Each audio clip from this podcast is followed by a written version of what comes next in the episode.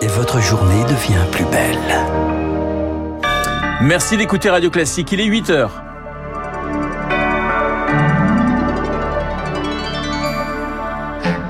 La matinale de Radio Classique avec Renaud Blanc. Plafonner le gaz russe pour limiter les recettes du Kremlin, la règle entre en vigueur aujourd'hui. Encore faut-il que Moscou l'accepte. Éolien et photovoltaïque, l'exécutif veut accélérer la mise en place des énergies renouvelables avec un projet de loi dans l'hémicycle aujourd'hui. Et puis les Bleus, victorieux de la Pologne hier soir, 3 buts à 1. Un Kylian Mbappé très en forme. Direction les quarts de finale. On en parle avec Vincent Deluc en fin d'édition en direct du Qatar. Radio. Et le journal de 8 heures nous est présenté par Léa Boutin-Rivière. Bonjour Léa. Bonjour Renaud, bonjour à tous. C'est aujourd'hui qu'il entre en vigueur. Je veux parler du plafonnement européen des prix du gaz russe. Objectif limiter les revenus de la Russie, mais permettre l'approvisionnement mondial en énergie. L'activation de ce mécanisme coïncide avec l'entrée en vigueur d'un embargo sur le pétrole russe transporté par voie maritime. Donc, pas de transport de brut si le prix est supérieur à celui fixé par l'UE. Sauf que Moscou refuse de se plier à ces règles et Kiev les juge insuffisantes. Mais les Occidentaux ne pouvaient pas vraiment faire autrement, selon Patrice Geoffron, directeur du Centre de géopolitique de l'énergie et des matières premières. Il y a une voie qui est assez étroite parce que l'objectif, c'est de parvenir euh, finalement à réduire euh, les recettes euh, de la Russie, qui sont des recettes absolument essentielles, plus importantes que pour le gaz d'ailleurs, et qui évidemment mécaniquement ensuite viennent financer l'effort de guerre sans faire disparaître euh, le brut euh, russe, mais de le laisser en circulation parce que on parle quand même là d'un producteur qui est euh, dans le top 3 des producteurs mondiaux avec l'Arabie Saoudite et les États-Unis. Donc si le pétrole russe ne sortait plus du tout, eh bien à ce moment-là, on aurait une forte remontée très probablement du prix du pétrole et qui serait dommageable pour l'ensemble de l'économie mondiale. Un propos recueilli par Marc Tédé. Et puis sachez que, que pendant ce temps en Ukraine, 500 communes restent privées d'électricité après les frappes russes intensives.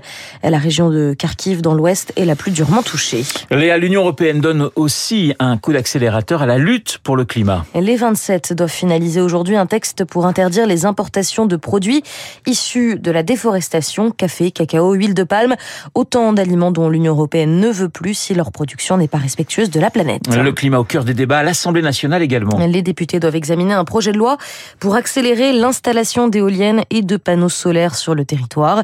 La majorité espère glaner des voix à gauche et passer outre les réticences des républicains.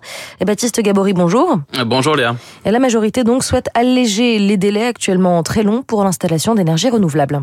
Et simplifier les procédures administratives pour aller plus vite. Il faut par exemple 7 ans pour un projet de parc éolien et accélérer pour combler le retard de la France. En 2020, 19% de la consommation finale d'énergie était issue des renouvelables contre un objectif de 23%. Le texte actuel prévoit notamment des zones d'accélération avec l'objectif de diviser par deux le délai de déploiement. Des zones prioritaires aussi pourraient être définies par les communes et donc les élus locaux afin de leur donner le choix d'installation sur leur territoire.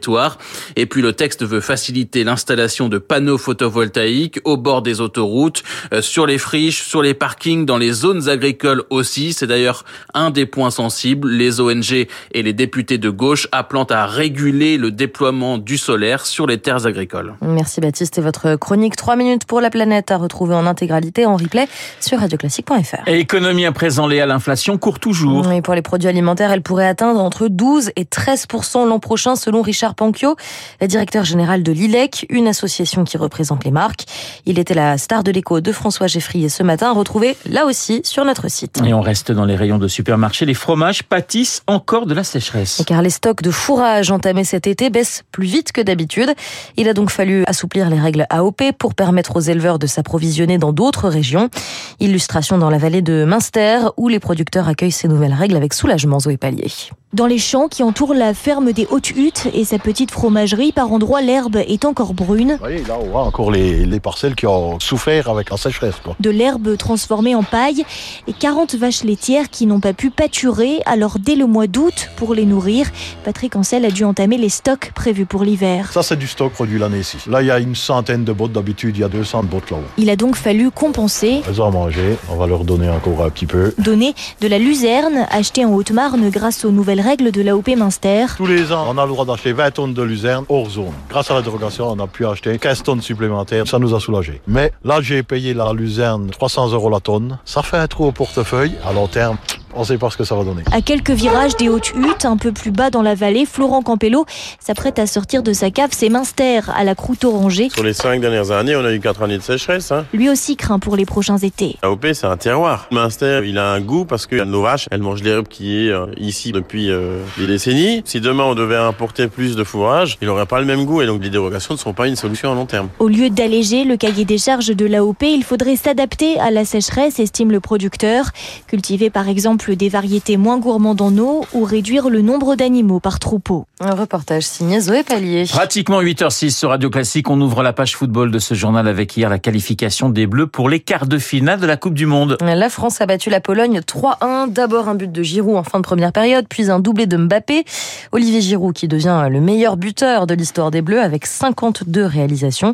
Direction donc les quarts Renault face à l'Angleterre qui s'est imposé 3-0 contre le Sénégal. Bonjour Vincent Duluc. Bonjour. Vincent Duluc du quotidien L'équipe en direct de Doha. God save notre King, c'est la une de votre journal. On va parler de l'Angleterre dans un instant, notre prochain adversaire. Mais le King, pour vous, il s'appelle Kylian Mbappé. Ah oui, il s'appelle Kylian Mbappé. Ça fait très longtemps, sans doute, depuis Michel Platini à l'Euro 84. C'est dire que ça ne nous rajeunit pas. qu'on n'avait pas vu un joueur français dominer à ce point une phase finale. Il en est déjà à 5 buts et deux passes décisives dans quatre matchs. Il, euh, il, concentre toute l'attention et la fascination du monde. On voit bien la manière dont tous nos confrères étrangers nous parlent de lui. Euh, voilà, on, est vraiment en train d'assister à la confirmation d'un phénomène et c'est un phénomène qui rend les choses faciles pour l'équipe de France. Hier, ça aurait pu être un peu plus compliqué que ça, et avec lui, tout est facile. Voilà, il a 23 ans, hein, Kylian Mbappé. Mbappé pour la légende et Giroud pour l'histoire, en quelque sorte, Vincent?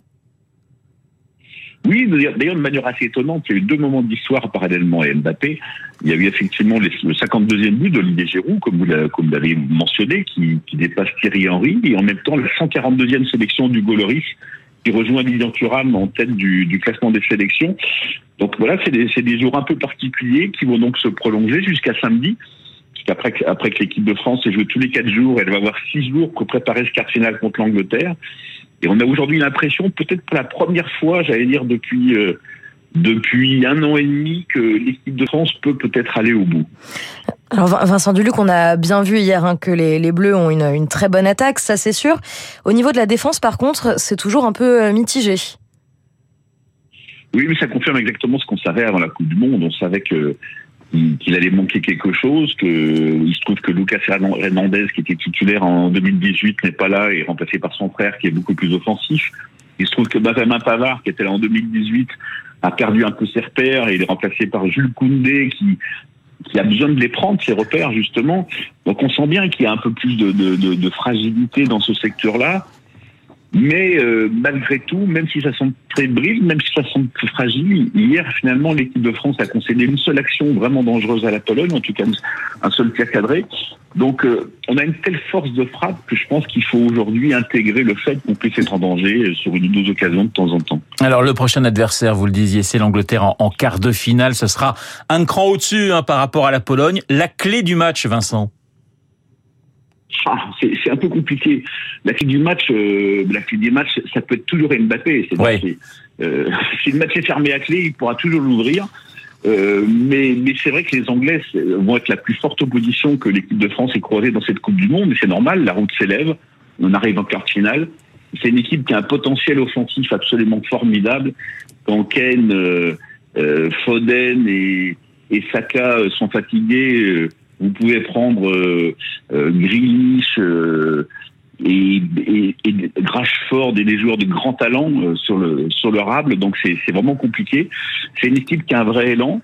Euh, C'est une équipe qui défensivement a aussi de l'intensité.